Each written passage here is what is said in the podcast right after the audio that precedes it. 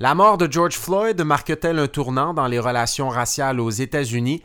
Et je parle avec Martin Saint-Victor de l'effet Taylor Swift et Nike sur les débats sur ces questions. Nous sommes exactement à cinq mois de l'élection présidentielle américaine et vous écoutez le balado de la chair.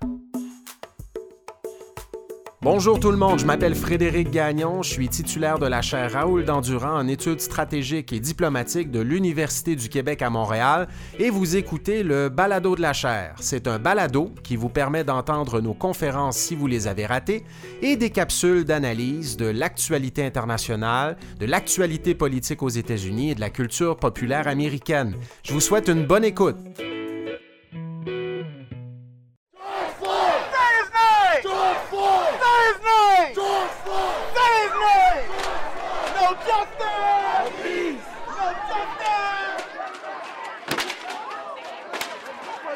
Je ne sais pas si vous êtes comme moi, mais j'ai parfois l'impression qu'on a vécu cinq années depuis le début de l'année 2020. Il y a eu la fin de la procédure de destitution du président Trump, début de la pandémie de la COVID-19, et voilà que les États-Unis vivent au rythme d'une autre crise causée par le meurtre de l'Afro-Américain George Floyd par des policiers de la ville de Minneapolis. Les événements se déroulent le 25 mai dernier. Vous avez sans doute vu les images absolument horribles comme moi.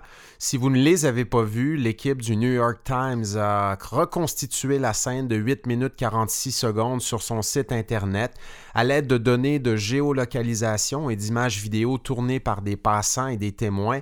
On peut non seulement voir où s'est déroulé le crime euh, sur les rues de Minneapolis, mais également ce qui s'est produit et en détail. Après avoir commis un délit mineur, George Floyd est donc interpellé et menotté par des policiers, et quelques minutes plus tard, il se retrouve cloué au sol par trois policiers qui exercent une pression constante sur son dos et sur son cou à l'aide de leurs genoux. L'un des policiers, Derek Chauvin, regarde la caméra pendant de longues secondes, tandis que George Floyd agonise au sol en répétant à au moins 16 reprises qu'il ne peut pas respirer.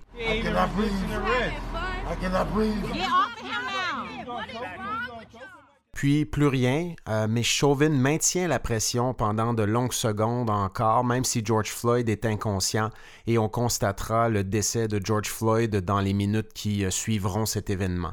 George Floyd n'est pas le premier à faire les frais de la brutalité policière à l'égard des Afro-Américains. Ces dernières années, il y a eu également Michael Brown à Ferguson, Freddie Gray à Baltimore, Eric Garner à New York et Tamir Rice à Cleveland.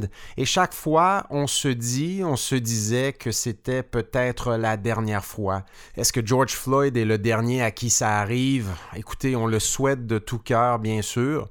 Mais comme l'expliquait Rosa Brooks dans un excellent texte publié dans la revue Foreign Policy en 2016, un texte intitulé America's Police Problem Isn't Just About Police, ou en français, le problème de la police aux États-Unis n'est pas simplement dû aux forces de l'ordre américaines, ben, les Américains devront lutter contre au moins trois grands mots pour qu'il n'y ait pas de prochain George Floyd à l'avenir.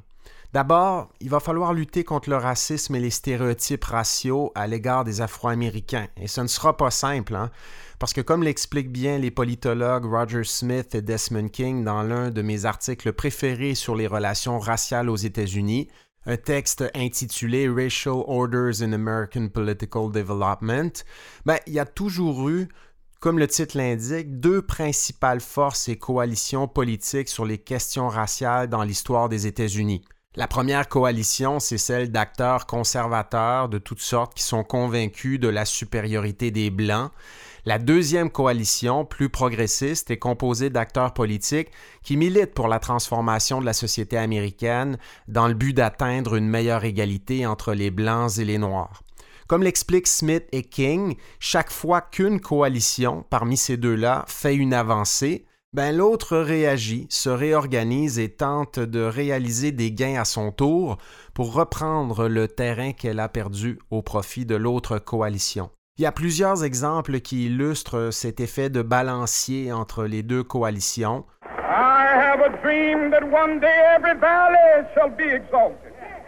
Every hill and mountain shall be made low, the rough places will be made plain, and the crooked places will be made straight, and the glory of the Lord shall be revealed, in all flesh Premièrement, ben, suite à l'adoption par le Congrès des États-Unis du Voting Rights Act et du Civil Rights Act de 1964 et de 1965, deux lois fédérales chères au président Lyndon Johnson qui visaient à garantir le droit de vote des Noirs et à interdire la ségrégation raciale dans le sud des États-Unis, ben, la coalition pour une meilleure égalité entre les Blancs et les Noirs a bien sûr créé victoire. Mais la coalition adverse, plus conservatrice, convaincue de la supériorité des Blancs, est revenue en force par la suite. Hein. Souvenez-vous, Richard Nixon gagne la présidentielle de 1968 grâce à un thème dont nous parle d'ailleurs Donald Trump en ce moment, le thème de la loi et de l'ordre. Let us recognize that the first civil right of every American is to be free from domestic violence. So I pledge to you, we shall have order in the United States. Que veut dire cette expression à l'époque? Hein? Elle ne semble pas faire directement référence aux questions raciales, mais euh, je pense que cette expression concerne quand même directement les relations raciales parce que les partisans de Nixon, plusieurs d'entre eux en tout cas, comprennent que ramener la loi et l'ordre en 1968 aux États-Unis, ça veut dire notamment d'utiliser les forces policières pour mater le mouvement anti-guerre, anti-guerre du Vietnam, mais pour aussi euh, mater le mouvement des droits civiques euh, afro-américains. Un autre exemple qui illustre ce mouvement de balancier entre les coalitions dont Smith et King nous parlent, ben, c'est euh, l'élection d'Obama en 2008, l'élection de Barack Obama à la présidence. C'est bien sûr une percée importante pour la coalition pour une meilleure égalité entre les Blancs et les Noirs, mais cette percée semble paver la voie à un retour en force de la coalition conservatrice sur les questions raciales, convaincue de la supériorité des Blancs, et ce retour en force s'exprime notamment à travers l'émergence du Tea Party, un mouvement conservateur dont les représentants s'opposent à la réforme de santé proposée par Barack Obama, notamment, même si les membres du Tea Party ne le disent jamais ouvertement, notamment parce que cette réforme de santé vise à offrir une couverture médicale aux moins fortunés, bien sûr, mais euh, qui dit moins fortunés dit euh, souvent gens issus des minorités afro-américaines et latino-américaines life, the American liberty, the American concept needs to be preserved and it needs to be protected. Ce retour en force de la coalition conservatrice sur les questions raciales s'exprime également à travers l'émergence du mouvement Birther. Euh, tout ça, encore une fois, durant la présidence de Barack Obama. Ce mouvement-là remet en question les origines de Barack Obama, affirme que Barack Obama est étranger à la société américaine, qu'il n'est pas né aux États-Unis et qu'il n'a donc pas le droit d'être président des États-Unis selon la constitution du pays. Ce sont des informations qui ont évidemment été démenties. D'ailleurs, Barack Obama a rendu son certificat de naissance public à un moment donné, mais malgré ça, plusieurs euh, tenants du mouvement, euh, gens convaincus des idées de ce mouvement, sont restés euh, plutôt incertains quant aux origines de Barack Obama par la suite. Et parce que Donald Trump a été l'une des principales figures de ce mouvement birther pendant la présidence Obama, mais aussi parce que Trump a pris le contre-pied du mouvement Black Lives Matter, un des acteurs très importants de la coalition progressiste pour une meilleure égalité entre les Blancs et les Noirs, puis ça, ben, Donald Trump l'a fait là, durant la présidentielle de 2016 en disant que euh, la vie des policiers compte aussi. Hein. Souvenez-vous, il disait Blue Lives Matter durant la présidentielle de 2016. The police are tremendous people. They do overall a tremendous job and they have to be allowed to do their job. Donc, étant donné tous ces développements, ben, il semble pas exagéré d'affirmer que la coalition convaincue de la supériorité des Blancs ou conservatrice sur les questions raciales a été au devant de la scène politique américaine depuis l'arrivée de Donald Trump à la Maison-Blanche en 2017. Souvenez-vous, lors des manifestations et des émeutes raciales de Charlottesville au mois d'août 2017, des manifestations qui opposaient des mouvements suprémacistes blancs à des groupes de défense des droits des minorités, des Afro-Américains notamment, mais dans ses apparitions publiques, Trump s'est abstenu de condamner ouvertement les mouvements de droite, les mouvements d'extrême droite. Il avait dit, et je cite, qu'il y a de très bonnes personnes des deux côtés du spectre dans ces débats. Donc, Je suis pas en train de dire qu'il y a un lien direct entre ces propos de Trump et le geste des policiers qui ont tué George Floyd à Minneapolis le 25 mai dernier. Ce sont deux événements isolés, mais ces deux événements isolés révèlent quand même que la société américaine n'a jamais été capable de se défaire totalement des idées de cette fameuse coalition conservatrice sur les questions raciales dont nous parlent Roger Smith et Desmond King dans l'article de 2005 dont je parlais précédemment. Les images horribles de la mort de George Floyd mèneront peut-être à leur perte de vitesse au cours des prochains mois et des prochaines années, mais comme l'explique Rosa Brooks dans l'article de Foreign Policy dont je parlais il y a quelques minutes, il y a un deuxième problème qu'on va devoir surmonter aux États-Unis pour réduire la brutalité policière envers les Afro-Américains, et c'est le problème des armes à feu. On le sait, il y a autant d'armes à feu en circulation aux États-Unis que d'Américains dans ce pays-là. Et si la mort de George Floyd démontre hors de tout doute qu'il n'était pas armé, qu'il ne constituait pas une menace directe pour les policiers qui l'ont tué, ben, il y a d'autres policiers aux États-Unis qui vous diraient qu'ils effectuent leur travail avec le plus grand professionnalisme, mais qu'ils vivent un stress constant parce que dans ce pays, et surtout dans les États où les contraintes sur la circulation des armes à feu sont minimales, ben, toute intervention policière comporte un risque très élevé d'affrontement armé.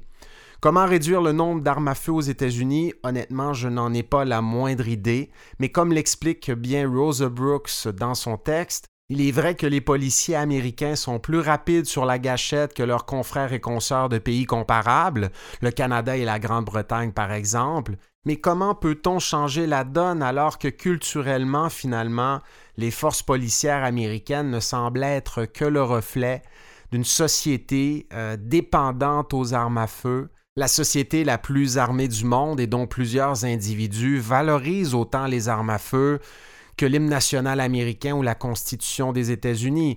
C'est ce que nous explique notamment l'historien Richard Hofstadter dans son superbe essai sur la culture américaine des armes à feu. No, you've never met America. And you ought to pray you never do. I'm the National Rifle Association of America, and I'm freedom's safest place.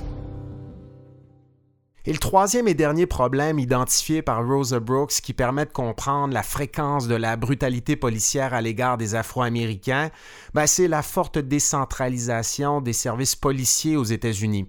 Je vais citer Rosa Brooks qui dit, j'ouvre les guillemets, les services policiers aux États-Unis sont une véritable mosaïque. Il y a près de 20 000 services de police d'État et locaux distincts dans ce pays et plus de 70 services de police fédéraux. Ce sont des services qui incluent la police municipale, la police d'État, les bureaux des shérifs, la police universitaire et j'en passe. Et chacune de ces organisations a ses propres politiques de recrutement, programmes de formation, politiques disciplinaires et politiques en matière d'équipement et d'armes.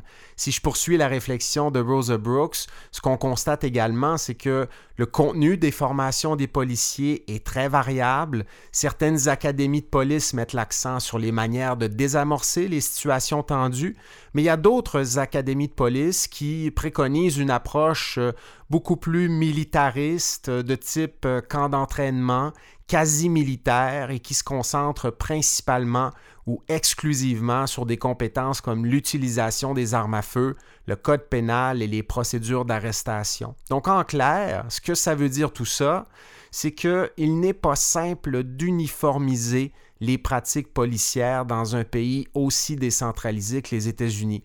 Et c'est pourquoi, dans son apparition publique à propos de la mort de George Floyd au cours des dernières heures, Barack Obama rappelait que les réformes policières pour éviter que de telles situations se produisent à nouveau à l'avenir relèvent en grande partie de la responsabilité des autorités locales, de gouverneurs d'État, maires de grandes villes américaines et autres. Et il n'y a donc pas de solution miracle pour changer rapidement, demain matin, partout au pays, en même temps, les pratiques qui expliquent la brutalité policière envers les Afro-Américains. L'horreur des images de la mort de George Floyd et les manifestations qui se déroulent actuellement aux quatre coins des États-Unis permettent de croire qu'il y a un momentum pour que les choses changent, à condition bien sûr de ne pas oublier George Floyd trop rapidement dès que l'éclipse médiatique sera terminée jusqu'au prochain.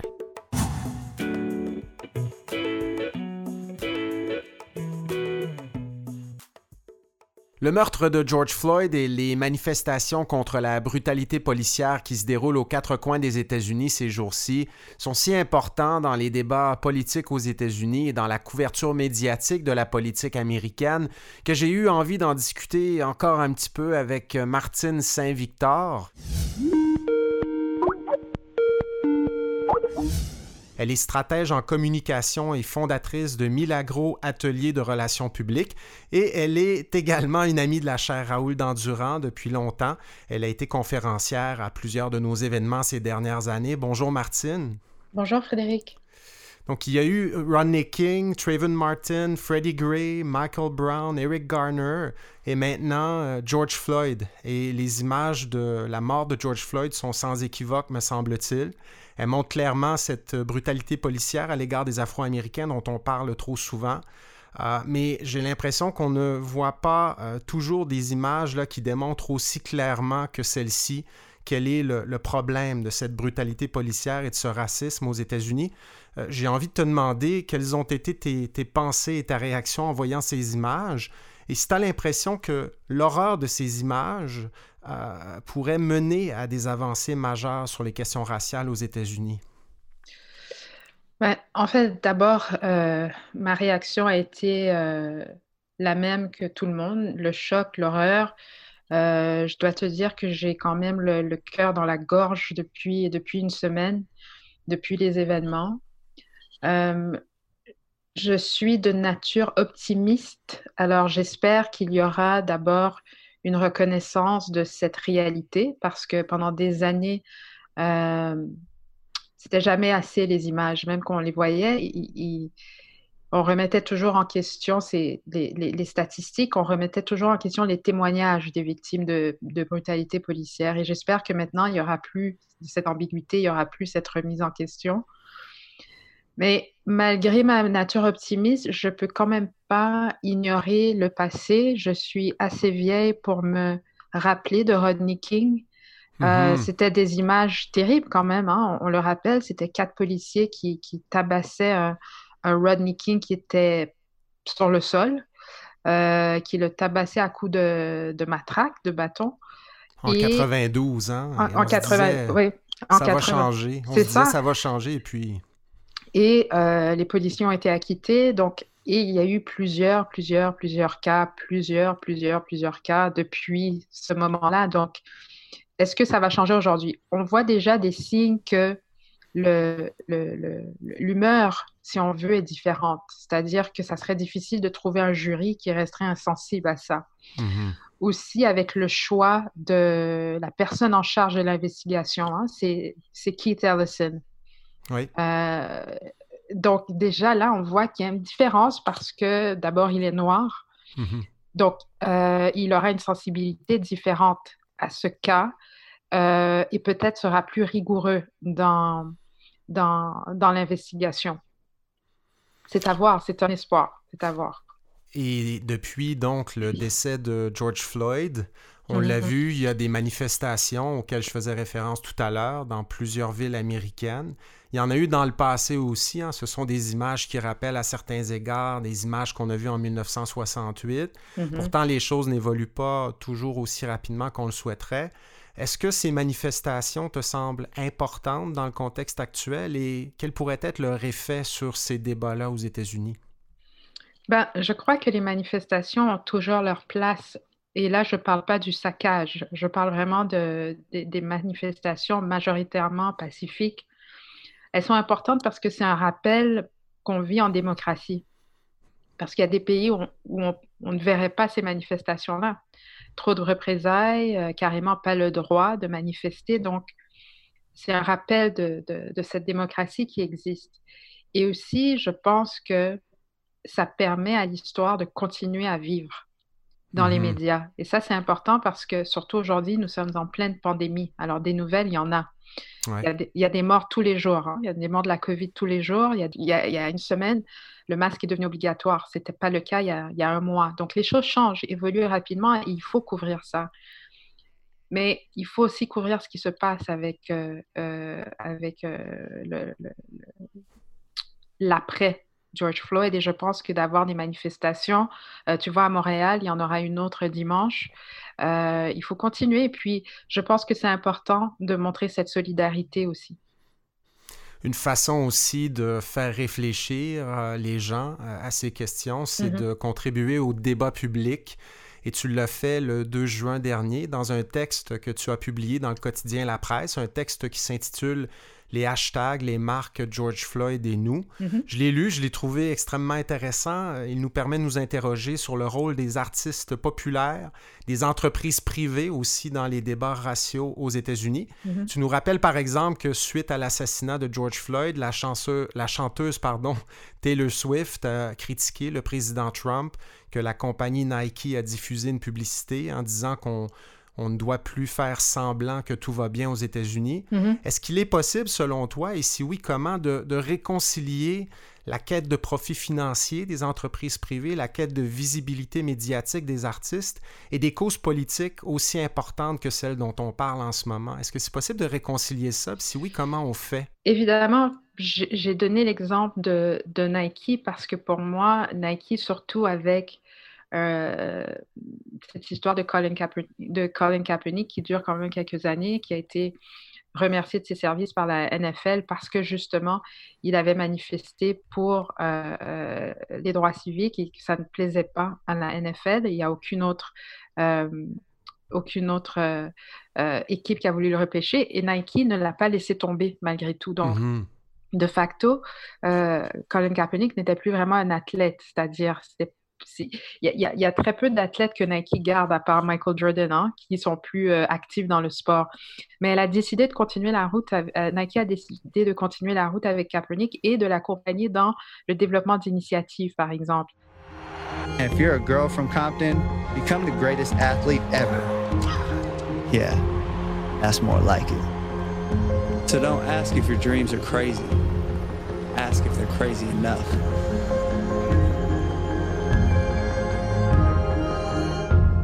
Donc ça, c'est important, des, des, initiatives d'éducation, etc. Euh, D'ailleurs, les gens imitent Colin Kaepernick en ce moment en posant le genou au sol, même les policiers. Donc, ça a eu un effet symbolique important. Oui, un effet symbolique qui s'est traduit euh, euh, par une solidarité qui a dépassé les frontières. Et ça, je crois que c'est important de le mentionner. Maintenant, est-ce qu'on peut réconcilier le, le profit et l'activisme, je pense que c'est d'abord et avant tout l'intention qui compte. Mm-hmm. Je pense que Taylor Swift peut, à 25 autres manières de se faire, de, de, se faire, de faire parler d'elle, si elle le voulait vraiment. Euh, il y a plusieurs artistes qui ne font pas ce qu'elles font. Euh, elle l'a fait sachant que euh, il y allait avoir des répercussions.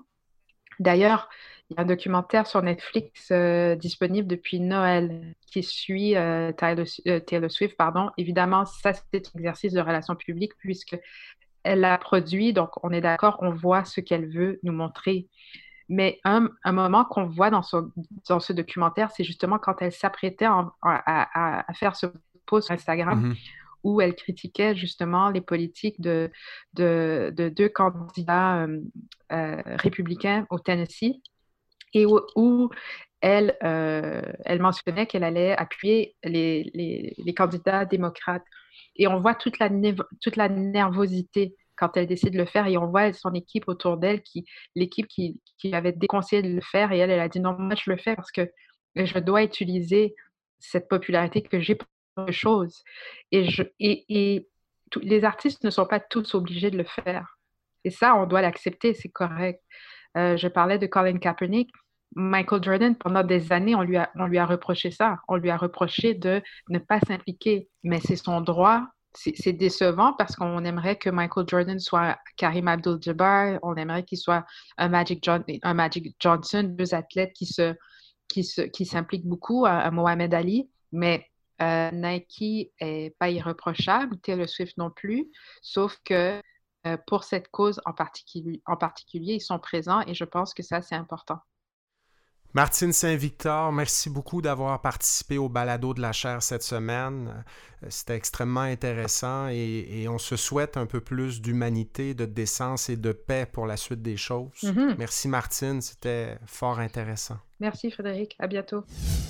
Je vous remercie d'avoir écouté ce balado de la chaire. Si vous voulez nous poser vos questions, vous pouvez le faire sur les médias sociaux de la chaire Raoul Dandurand, sur Facebook, Twitter et Instagram, en utilisant le mot-clic balado de la chaire. Je vous invite également à consulter notre site Internet si vous voulez rester à l'affût de nos activités au www.dandurand.ucam.ca. Et sur ce site Internet, vous pourrez aussi vous abonner à notre lettre d'info de la chaire. Et je termine le balado de cette semaine en y allant d'un aveu. J'ai une collection de disques vinyles à la maison. J'adore la musique. J'adore la culture populaire, comme vous le savez, maintenant que vous écoutez ce balado. Et euh, s'il y a au cours des prochaines semaines des chansons qui vous semblent bien correspondre au contexte international, au contexte politique américain du moment, N'hésitez pas à m'écrire pour me le dire. D'ailleurs, cette semaine, il y a quelqu'un qui aime bien le balado de la chair, Jean-Claude Boivin, qui m'a dit que, et il a tout à fait raison, la chanson Trouble Every Day des Mothers of Invention et de Frank Zappa, qui porte sur les émeutes raciales de Watts à Los Angeles en 1965, est une chanson de circonstance dans le contexte actuel. Donc on se laisse sur cette chanson, puis je vous souhaite une excellente semaine.